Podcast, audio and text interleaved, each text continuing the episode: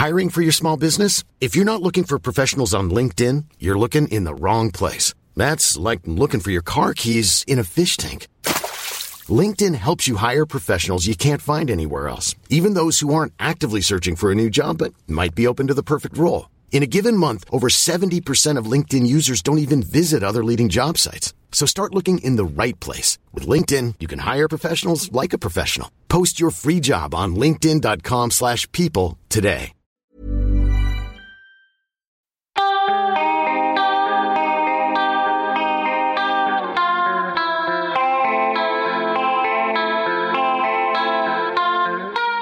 Ode to Crap podcast aiming to abolish the idea of good and bad taste in music, because it's about time we give credit to music in general. Welcome to the first episode of Ode to Crap's second season. Today, I am delighted to have American artist Desmond Myers on the podcast. As Desmond was passing through Paris when we recorded the episode, I thought it would be a good idea to talk about a crappy track he likes, given that he had just released his first ever solo album, Shadow Dancer.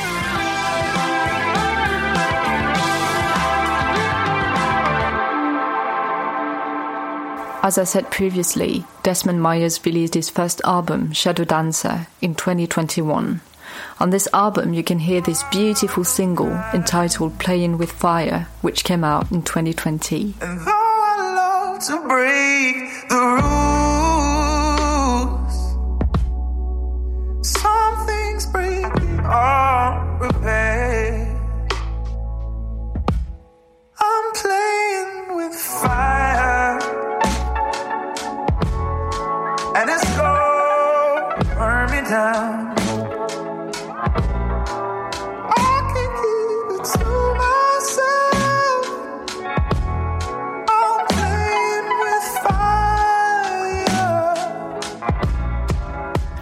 also hear this great track, Shadows, which is as classy as the whole album is.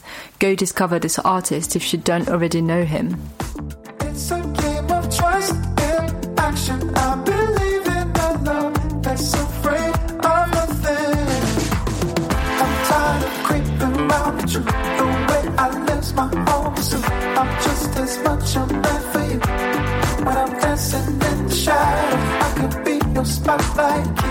I could be your everything.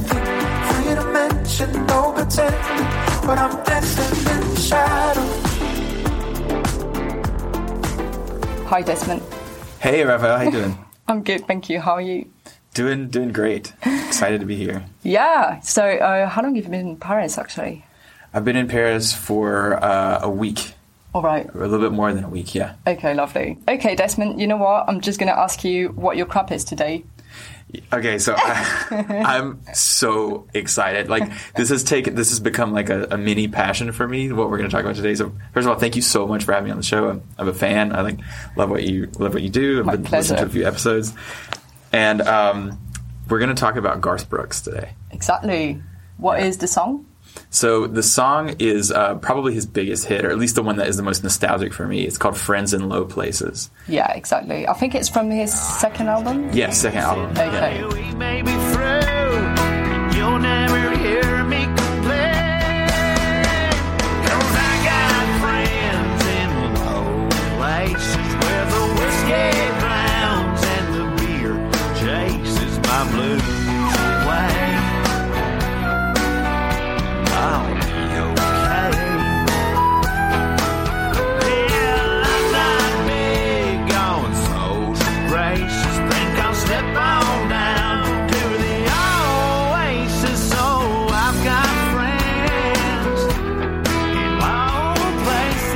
Um, so, first of all, what about this song uh, is like so interesting in your in your opinion?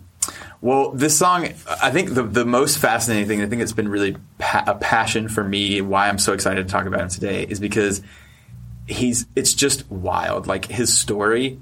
I feel like we're gonna have to go back and forth between how I feel about him versus like just the weirdness of his story. Yeah. And trying to explain that to French people. Yeah. Is gonna be like is really fascinating because there's so much context. It's almost like if you were to meet someone they'd never heard of Star Wars. Yeah, and you have to be like, okay, well, it's this thing that's like really big, and you like try to explain it, right?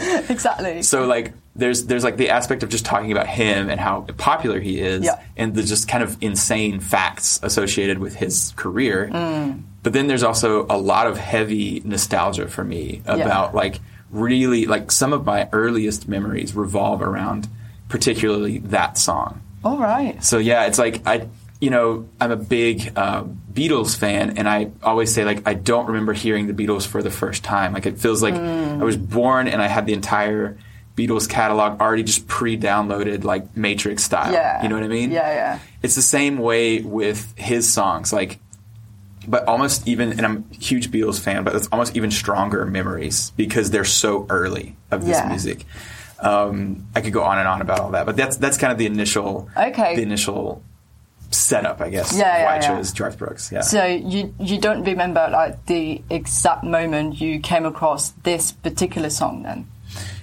Um, I it, so it's yes and no because like I don't remember. Like I said, I, I kind of always remember knowing about it, and it also like these records came out like literally when I was born. So it's like I was too little to like n- experience them coming out because they were they were out. Like there was like the first album's like 1989. I'm pretty sure the second one's like 1991. I was born in 1992. Okay. So it's like they're already out before I'm born. They're already huge. Mm. But um, I do have like these really specific memories of my brother. So I have three brothers. Uh, just for quick, I guess can I do some backstory? On Yeah, yeah, go on. quick? Yeah. Cool. So I, I'm I'm from North Carolina. I grew Yeah. up on a bull farm, Mm-hmm. and uh, I have three brothers. And uh, my brothers are all like quite a bit older. Like we, we have seven years apart each. So, Okay. So I have a one brother is 21 years older than me, then 14, then seven. So Fucking hell. yeah, it's kind of, it's kind of insane. So, um, and there's some math that I get. We don't have to get into it, but it, it makes sense when I explain it. But Yeah. it's, it's not important right now. But um, so when Garth Brooks was big, and the association I have with it is my brother Christopher, who's 14 years older than me. He was like in high school, you know, like he was like getting his license when I was like two years old, you know, because he Yeah. was like 16, 17. He was starting to date, go on dates and stuff. And um, he would always take me on like to go meet girls because it was like, oh, I have this little brother, like he's cute and everything. And You're the wingman. I was the, I was like his wingman, like two years old, hundred percent. And my brother, like, first of all, he looks like Garth Brooks, and I think in my early memories, I thought he was Garth Brooks. Like, I think like like you know in that two year old brain, I was like. He just he would sing Garth Brooks songs Yeah. to me in the car, like making fun of me and like being silly and stuff.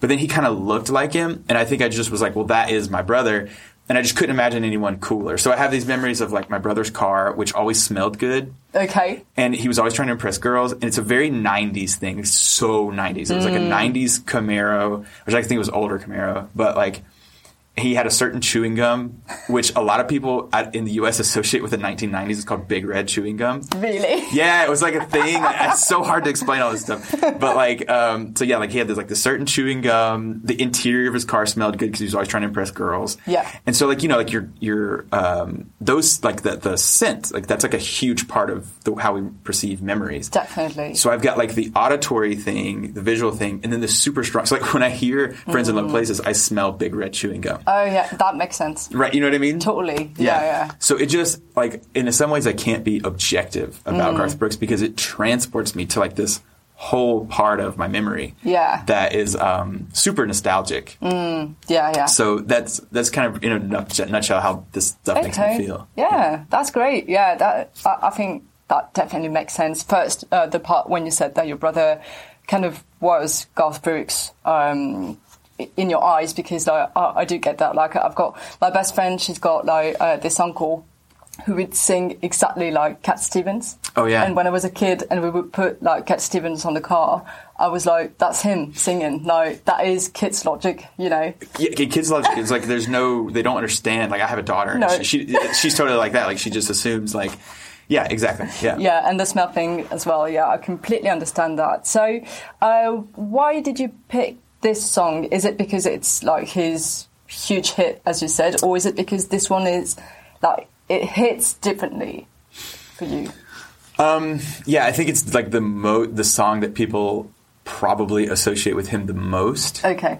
Uh, it is like the most ubiqu- ubiquitous hit, and it is the one that I have like a lot of memories of listening to. All right. Um, there's another a song off the same album. I think it's Two Fences is the album that it's off of. Okay. I could I could be wrong about that, but I think it's Two Fences, which is the second album, like you were saying. All right. It's called The Thunder Rolls. So that that one's also like got a lot of memories attached to it. But yeah, I think I think this is probably like I feel like I have a mission here to like also introduce him to like the pe- Definitely. French people.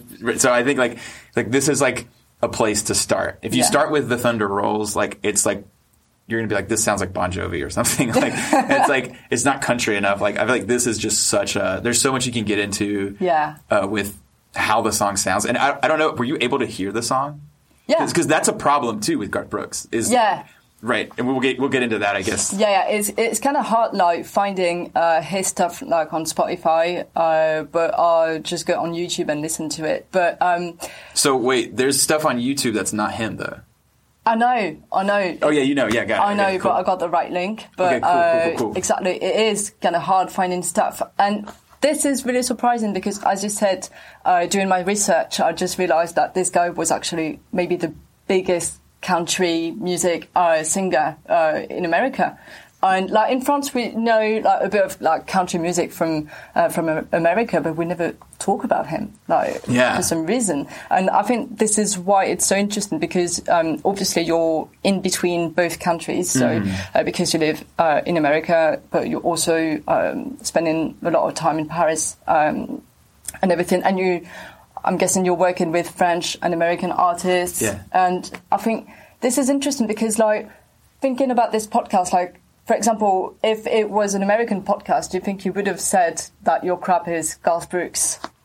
Oh yeah, that's a good question. Maybe not. No, I don't know what I would have picked. I would have to sit on it for a while. But yeah, I, I don't. I think I would have maybe picked something else. Yeah. Just because everybody. Just because also, I, there, you know, there was um, you had November Ultra on here, and I really liked her episode, Yeah. and I liked what she had to say about how she doesn't believe like necessarily in like guilty pleasures. Exactly. and I like Garth Brooks. Like, Mm. and he's the best representative of country music. I Yeah. think. I don't think that there's like there's a there's a couple of guys who like do it as well as he does, and I think a lot of people agree. He has a lot of crossover appeal. Mm. Like he's like, if you don't like country music, you're you probably still like him. Yeah. So he's definitely not like bad music. Okay. You know what I mean? So Yeah. I, I would have. I like I, I I would hesitate to call like this crap. I think it's more like really like just stealing what November Ultra said, like where it's more about like how people perceive country. Exactly, yeah. Because people perceive country as this just worthless genre, and I'm not a big country fan. Like I grew up, everyone like I'm from the South, Yeah. so like everyone listens to country, and Yeah. I don't like I'm- I'm just not a huge country fan personally even though I that's what I grew up around and that's like my culture 100% it's just less like what I get into Okay. but with with him it's I really make an exception so I think that's why I chose that All right. Yeah. Yeah. yeah, Because like I think maybe like in France we do get a lot of American culture for sure, like on like so many levels. But uh, yeah, country music really is like a southern thing from America that we don't usually get. You know, like we've got Bruce Springsteen, but that is pretty much it, you know. And I, I don't even think he's from the south anyway. But this is the guy we think of when we speak about country music. Whereas you've got Garth Brooks, literally right there doing like really American country music. And what did you listen to when you were a kid? If it wasn't Garth Brooks, because you said you weren't a country music fan. yeah so uh, my dad was actually like a huge rocker like a, like he, Yeah. he was a hippie in the 70s All and right. so like that's like definitely like where I was great that was like more what I was raised on. it was more actually my brother who listened to country All right. so my dad was like big into Zeppelin Black Sabbath Okay. uh, Jimi Hendrix Okay. a lot of British stuff. Yeah. Um, Jimmy's like both, you know. Yeah. And um, and um, so a lot of a lot of British like blues, and then just like also just like blues like Albert King, Mm. BB King, which for me is like more southern than country. Yeah. Really, you know, that's like the real southern music. yeah, you know, exactly. um, and um, and not to not to like compare them, but like yeah, like I, I definitely got more like guitar, blues, rock, uh, songwriter, and then R and B and and a little little bit of jazz too. So right. that, that's more like what I heard from my dad. Okay. My dad's like the the person who showed me the most music when I was a kid. Yeah, okay. Uh, you said you did a bit of research on Garth Brooks. Yes. So tell me about the crazy things that you learned about him. Okay, cool. So like Garth Brooks, um, for anybody who's listening who doesn't know, I just want to say like this is a guy who like it gets interesting and then it just gets weird and it just keeps getting stranger and stranger. There's like n- no end to the strangeness with this guy. So I was trying to find a way to like tell all this stuff, and I think the best is I'm just going to read off a few facts. And I actually wrote this down. I thought we were going to do the podcast in French, so I'm, I'm going to be like translating. So I'm Yeah, sorry, yeah. my English isn't perfect here. So um, first fact and this is according to businessinsider.com. So the- Okay. when I kept looking up like this information, I kept finding different statistics. So don't pay attention to the exact numbers that I say because I feel like there's a lot of dispute and some of this stuff is really weird the way they categorize it. Okay. But anyway, according to businessinsider.com, he's the best-selling solo artist of all time. Fucking hell. so like I he has 200 million sales globally and 157 of them 157 million of them are just in the US. really? So that's like an insane like when you compare that to like Prince or like a Pink Floyd or something Mm. that's going to be more evenly distributed amongst like the different territories. So like Yep. The biz like the Beatles for example in the US him and the Beatles are always neck and neck for who's number 1. All right. So there's like Just like in your heart. just like in my heart right now. For the Beatles, okay. So with that, we can be clear: it's the Beatles are number one above Garth. Sorry, Garth.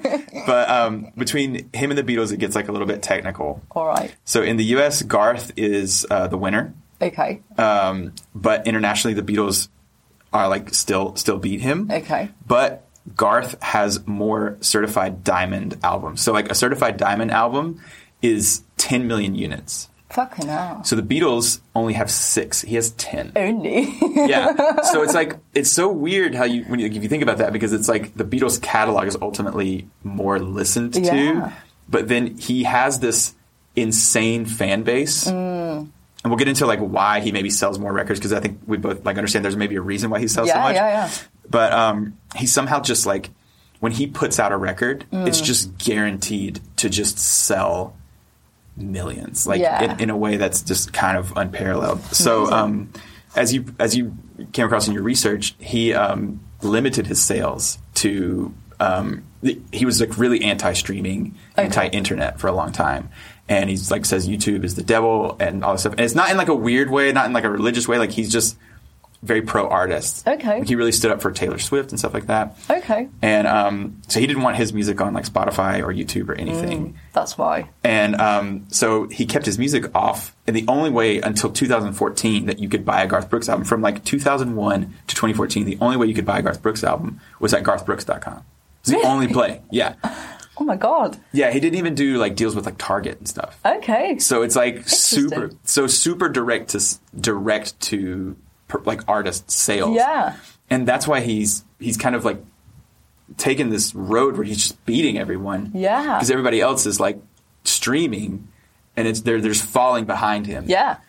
So it's really interesting when you look at it from that Yeah, perspective because too. uh, you'd think uh, this would actually not help him like selling his stuff because like people would like, you know, I, don't know, like I couldn't be asked, you know, to just like go and buy his album on his website um, when I'm like I could just be like streaming his music and I'd be like maybe a bit pissed off about it, so I wouldn't make like the effort, you know, to go and buy it. But people would actually go and buy it even more, which is pretty moving in a Yeah, way. It's it's very very interesting. It's like especially as an artist, it gives you a lot to think about. you Yeah. know, about like your your um your own power and, and but obviously okay before all of that in the 90s the guy's still like you know quadruple platinum like four albums that basically like you know the week they came out like sold like millions of copies so Mm. like he's got like that built-in fan base and i think with garth brooks it's like you know people who buy like one album a year Yeah. I think throughout the '90s, those people just bought Garth Brooks albums. so it's like, so it's like, you know what I mean? Like, it's like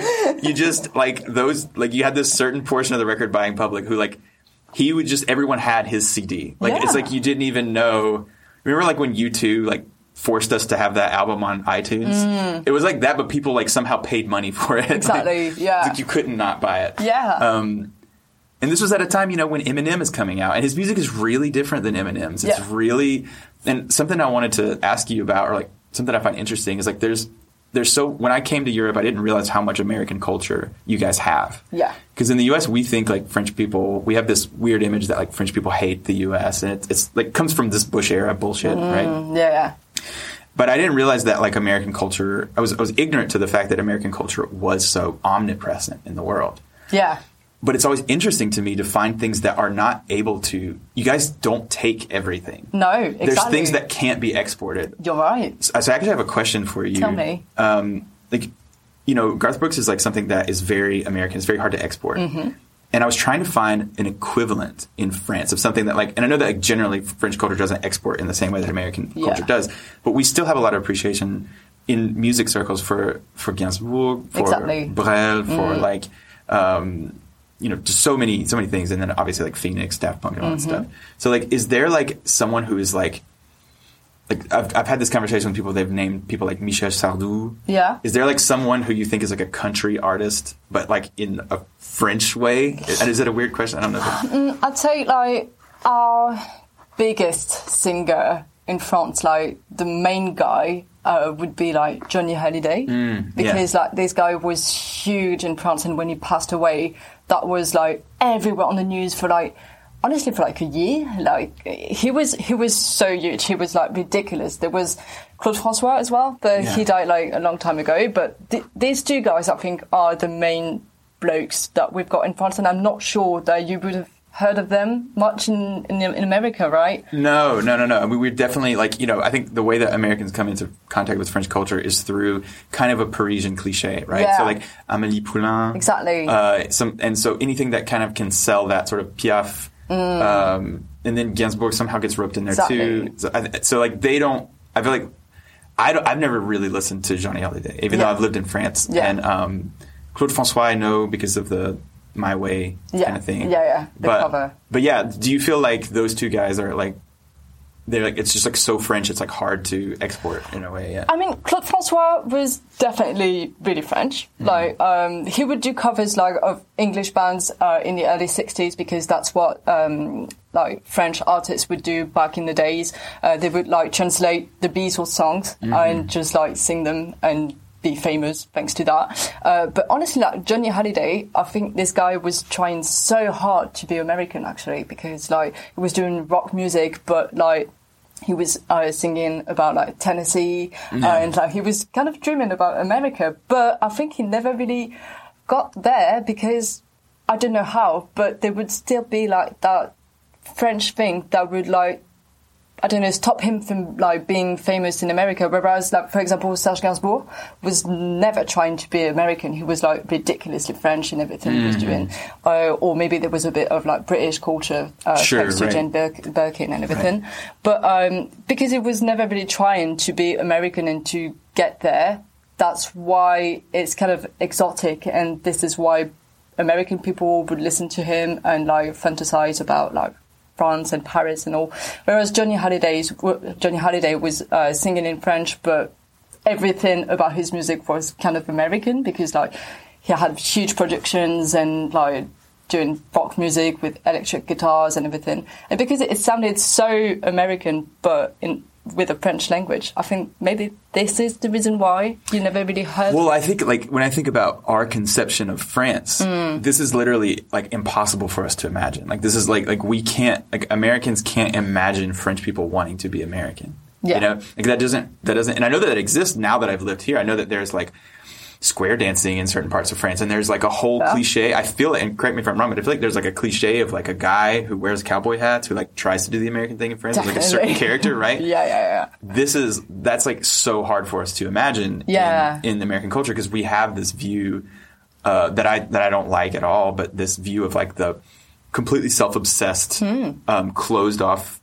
French culture that is like anti yeah. American. It's pretty accurate though. You can say that. Like definitely I can I can see that definitely because uh, we do like I'd say like I think we're okay with Eu- European culture. Like we are definitely close to um, British bands. Well, we do like them. We're not making the same music, but we do like British culture and everything. But I think like America is there is this kind of like love hate relationship in a way because, as you said, we've got a lot of American culture, but there are some things that we will never get really, um, just like country music. Mm. Yeah. Honestly, like we don't have much uh, of country music in a way, and I, I think like it. It is a shame, but at the same time, it's kind of interesting because like French people who like um, country music uh, from the US have to go and give it a listen Yeah. and listen to like Garth Brooks or Yeah. other American artists because we don't have it here. Yeah. literally, we don't. We don't at all. And yeah, but I, I, yeah, I don't know what. I just said, maybe like the Bush years and things like that that made us like kind of hate America, American culture. Well, and then the same like the same stupid propaganda on our side too. Like there's like a, so like one of the reasons I really don't like a lot of country music is like there's post 9/11 there became, and it's also interesting that we can bring it back to Garth Brooks here because I, I appreciate Garth Brooks because he did he never did this. Yeah, Um, he's not the he is a Republican, but like is he? it's so weird because he just played at Biden's inauguration. He played at Obama's inauguration. He's played at almost every president's inauguration, but he was like, "Oh, I have a scheduling conflict for Trump's." All right. And one of the things that I really admire about him is um, the year I was born. Uh, I don't know if you know about the LA riots that happened in the U.S. in 1992. No. So that was the first big case of police brutality being showed to an American audience. It was a guy named Rodney King. And it was um, the first time that American audiences were really confronted with police brutality on, on our screens. Okay. And um, even though it existed, you know, Yeah, yeah, for, sure. for centuries, or but um, we um, there was a collective sort of like what the hell like there was a and there was a, there were riots in LA they got really tense I believe it was also Rodney King and I believe it was the OJ Simpson trial at the same time I, All right. I, I may not have everything right about this period uh, so apologize if, I, if I'm mixing two things up that are maybe not related but I'm pretty sure it's Rodney King and OJ Okay. and um, there were parts of the entire city of Los Angeles that were burned down during Mm. these riots. It was, you know, you know, wildfires in California that can be Pretty pretty, bad. pretty bad. And Garth was actually out there, All right. and um, he's from Oklahoma, and he was just so moved by this that he wrote a song called "We Shall Be Free." Okay. and um, it actually got banned on a lot of country radio because it was so aggressively uh, for country music. Right, it's still not that aggressive, but it's like, but it was so aggressively, you know, trying to reconcile and trying to not be jingoistic or reactionary in this way. And um, he's always really never done the thing that I hate the most about country. There's another artist that I just can't stand. His, his name's Toby Keith Okay. Don't know him.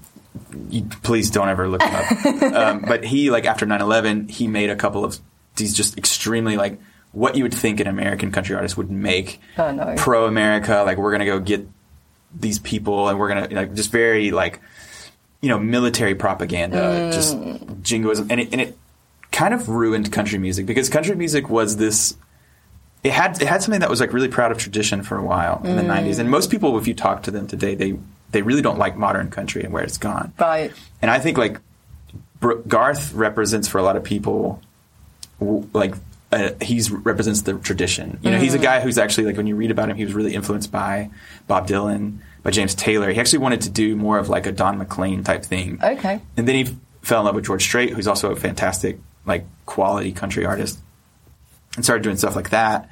Um, but it's unfortunate because today, like country is like if you turn on modern country radio, like personally, I can't listen to it. It's and a lot of people feel that way. And I'm, you, you have like great taste. You have a Beatles T-shirt on. You, you have a music blog. I'm quite sure that you would not appreciate it. You know. Pretty sure. Yeah. yeah. So um, the one thing I want to say about Garth too is like he's not that. He's um, you know he's not a like a full on Democrat. I think he's like kind of like Michael Jordan in that way, where he's like mm. he's a little bit of a businessman. Yep. He's never going to pick one side. Mm-hmm. But to me, it's clear, and I appreciate through his choices that he's for me he's never been on the wrong side of something. He's never said something super weird.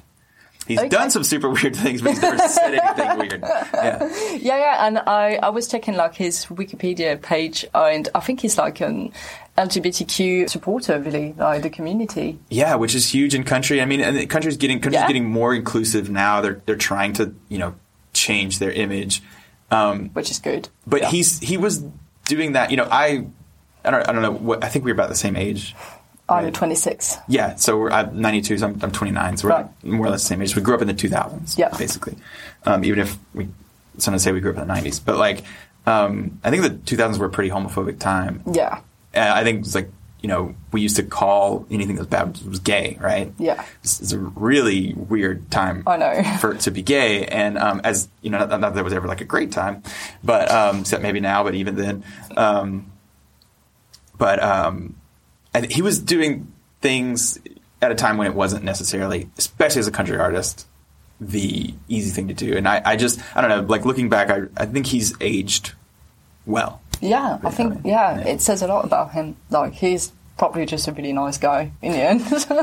I think, yeah, it's fascinating. I don't know. Um, what, where, what do you want to know? Like, I don't. I feel like I'm like kind of. I've got like so much energy about this subject. Honestly, I don't want to. ju- I just want you to be like passionate about him, and that is it, really. Uh, but yeah, like um, um, speaking about the song uh, that you picked, um, I didn't really check the lyrics, but I think it's like So it is a very country song. Oh, really? So yeah, it is a it is a song about a man who um, is going. He crashes the wedding of his ex, and he's got a couple of drinks in him, okay, and he uh, basically you know sings. Garth Brooks has a really romantic voice. Some sometimes he has an actually exceptional voice, and um, he's singing to her like um, basically like you know I you know I'm, I'm al- I'll always be here and like I know that I'm breaking up the party. He's like he he says that he grabs the microphone and takes a glass of champagne when they're giving the toast, and he you know embarrasses her and he basically crashes the party and he's drunk. and um, bless her. he eventually exactly he's just being a total total douche and then he eventually says like you know i'll show myself to the door i've got friends in low places and i'm going to go to the honky tonk and drink with them All right. so this song like if you play this at a uh, like I, I, I do wedding bands a lot, like a lot in, in like atlanta and stuff and um this is a song that like either people request or they say don't play. So it's like it's like it's like There's one no in between. Yeah, there's no in between. So it's like either you love it or hate it, and it's a redneck song. Like Yeah. I, I come from redneck country. I can with authority tell you this is a redneck song. But I love it. Like I, I really do like genuinely love it. Um, and it's kind of indefensible in a way, but it's like it's just um, I think his voice is absolutely amazing. Uh, It's you know it's got that he has that classic Yeah. well I guess I was wrong that kind of thing like you know what I mean. but it's um, it's just it's just amazing. So yeah, that friends in low places is about it's Yeah. about that. Yeah. That is really funny though. I think it's really funny because like you'd expect like a country um, guy um, to sing like about I don't know like like uh, my uh, one of my episodes uh, was uh, with uh, Safia Nolin, who's from Quebec, and she picked a song by Rascal Flatts, Oh yeah. "Bless the Broken Road," and like she said, like you'd expect this guy to sing about like religion or love, you know, like just like about God and or loving a girl if you're a guy or something like that. But I think this is funny actually, like crashing your ex's wedding. Yeah, and I don't know. Like again, it's just some things are more powerful than yourself. Like if when I hear the first chords of that song, I'm instantly transported to my brother's Camaro in hmm. 1993 or whenever, and I'm, I'm, I smell that chewing gum that I was telling you about, and I and I think about like the way the interior he had like the top of his car was always falling down and he, he put thumbtacks in it to keep it up and i just Yeah. i think he had a disc changer with all his cds in it he would he would um, you know poke me and change the words to the song to like something about me Oh, right. he was big brother stuff Yeah, exactly. so it's um it's not even like the song itself it's garth brooks it's that era it's nostalgia you know and it's it's more powerful than Yeah, yeah. we're so susceptible to that Yeah. Um, let's say you're on a car ride, uh, you're in France on a car ride with your French friends, and you put this song on. What's going to be the whole reaction to this song? Really, really fascinating question. Um, that's that's so fascinating to ask that because that's what I would do in the like when I was on tour with bands like her. Yeah. I, I loved like trying to find things they didn't know Yeah. Oh, from the Oh, man. U.S. You know what I mean? They'd be like, like, "Have you heard this? Have you heard this?" And I would put stuff like this on, and it's never like positive. it's like never like people are like, "Oh yeah, j'aime bien." It's, it's never like that. It's always like, I think it just sounds so country. Yeah. That it's like, oh, it just sounds like country music, which is so cheesy to me. Yeah, yeah, yeah. Which Yeah. would be like different, I guess, if you played it like in America on a car ride with your American friends. They'd be like, "Yeah, this is Garth Brooks. Like, it's pretty basic, isn't it?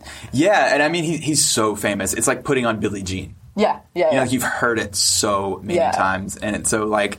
Um, it's funny. Like yesterday, like on Instagram, I just like I was like in. I thought it was so funny. I was like reading about Garth Brooks, but I was in front of Radio France in in in Paris, and so I just made a story and I like sang one of his other songs, "The Dance." Yeah. And I was like, "Who knows this?" And I had like five people be like, "Oh, Garth." They don't even say Garth Brooks. They just say, "Oh, it's Garth. It's Garth. It's Garth." Oh, right. Mm. It's like first name. There's no other Garth. No one can ever be named Garth again. But they Like, were just American people, though. it was just Americans. Yeah, Yeah, it was just yeah. Americans responding. Yeah, so like no, and no one in France responded. Like no one. Yeah, knows yeah. That. So yeah. So are you into his whole stuff or is it just this this album? Because like we met like before and I said I didn't really know this guy. I've, I've heard of him because I, I worked at Les Inrocks. Mm-hmm. And I remember I was just like writing a paper about childish, childish Gambino, and this And he guy covered. He covered. Yeah, he yeah, covered uh, "Lost in You" by Chris Gaines, who is a fictional singer who is actually Garth Brooks, which is complicated, but Right, yeah, right. And so I gave it a listen and it was like, fuck me, this is amazing. Like, I love this song. So I, I, I always listen to it. I've been listening to it for like two years now. Wow, Uh, wow, that's so wild. I love it. I love it. But I never really like got into Garth Brooks. So do you like everything about like his stuff? Like, do you like Chris Gaines, his fictional? So I, uh, so I, um, I actually like started listening to the Chris Gaines stuff. Uh, should we catch people up on who Chris Gaines is? Because yeah, you can, you can tell them about it. So Chris Gaines is is Garth Brooks. Yeah, but basically. basically like uh, the, the the other thing that I identify with Garth Brooks about is I feel like he's a fish out of water in the South, and I feel I that's very much me. Okay. I um I, I'm very bipolar with the way I feel about the South. I it's kind of like my little brother. Like I can pick on it, I can say what I want to about it, but I like have that inherent thing where I don't want people to make fun of it. You know what I mean? Even though we have a lot to criticize yeah. and um, and that that was weirdly reinforced the more I lived in France. The more I think it's just homesickness, you know, and that kind of thing. But um, I think he had to do. Back up. We're talking about Chris Gaines. So like, I think. Uh, like Garth Brooks got started, but I think that he's a fan of a lot of different music. I think one of the reasons his music stands out is because it is influenced by, like we were saying, James Taylor, Don McLean, and and that kind of stuff. And there are other songs in the Garth Brooks like discography that are on albums that I think you hear that more. Mm-hmm. I don't know every Garth Brooks song. I, I always want to say that. But I just recently started listening to the Chris Gaines stuff, and it's really rock. Like he he completely changes his voice. Yeah. And I think like so. I know he's a fan of Freddie Mercury. I know he's a fan of Elton John. I know he's a fan of Kiss. And I think that this project was him trying to explore that, and I think Yeah. he does a really good job. Oh, I know. It's like the the problem with Chris Gaines was the weird publicity. st- It was essentially a publicity stunt. Like he changed Yeah. for people who don't know. Like he's this guy's usually wearing a cowboy hat and Yeah. cowboy boots, and like is kind of like a little bit overweight. And he like lost all that weight and looks like Prince almost. Like he like has this like basically a K-pop haircut. Yeah. right. Like it's it's like it's like bangs going down, um, eyeliner, Yeah. black makeup, and he pretended to be this. And this is true. He pretended to be an Australian-born, Yeah, exactly. sex addict rock star.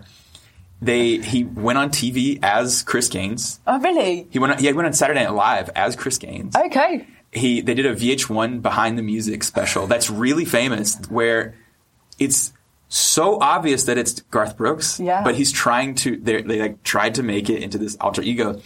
And what I think is interesting about it is I think that the country music industry is really restrictive. Hmm.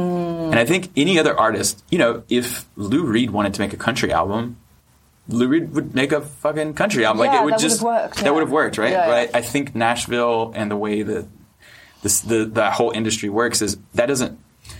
He couldn't be Garth Brooks and change his sound. He has that built-in fan base that will buy, that will has bought him so much fame. Right. He can't betray them. Yeah, yeah. So he felt this need to do this big thing, which ended up backfiring because Mm. Yeah. the album is really good, except for I think moments where he plays too much into it being a publicity stunt. You know what I mean? Okay.